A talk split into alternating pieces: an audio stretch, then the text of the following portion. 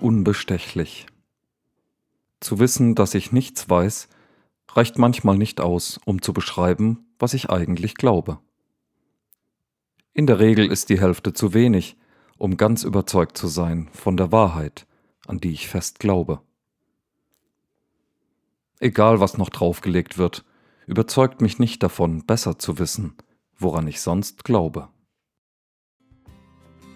Das war Unbestechlich von Daniel Meisinger, inspiriert von dem ersten Vers im elften Kapitel des Hebräerbriefs und von den Versen 18 bis 20 im achten Kapitel der Apostelgeschichte.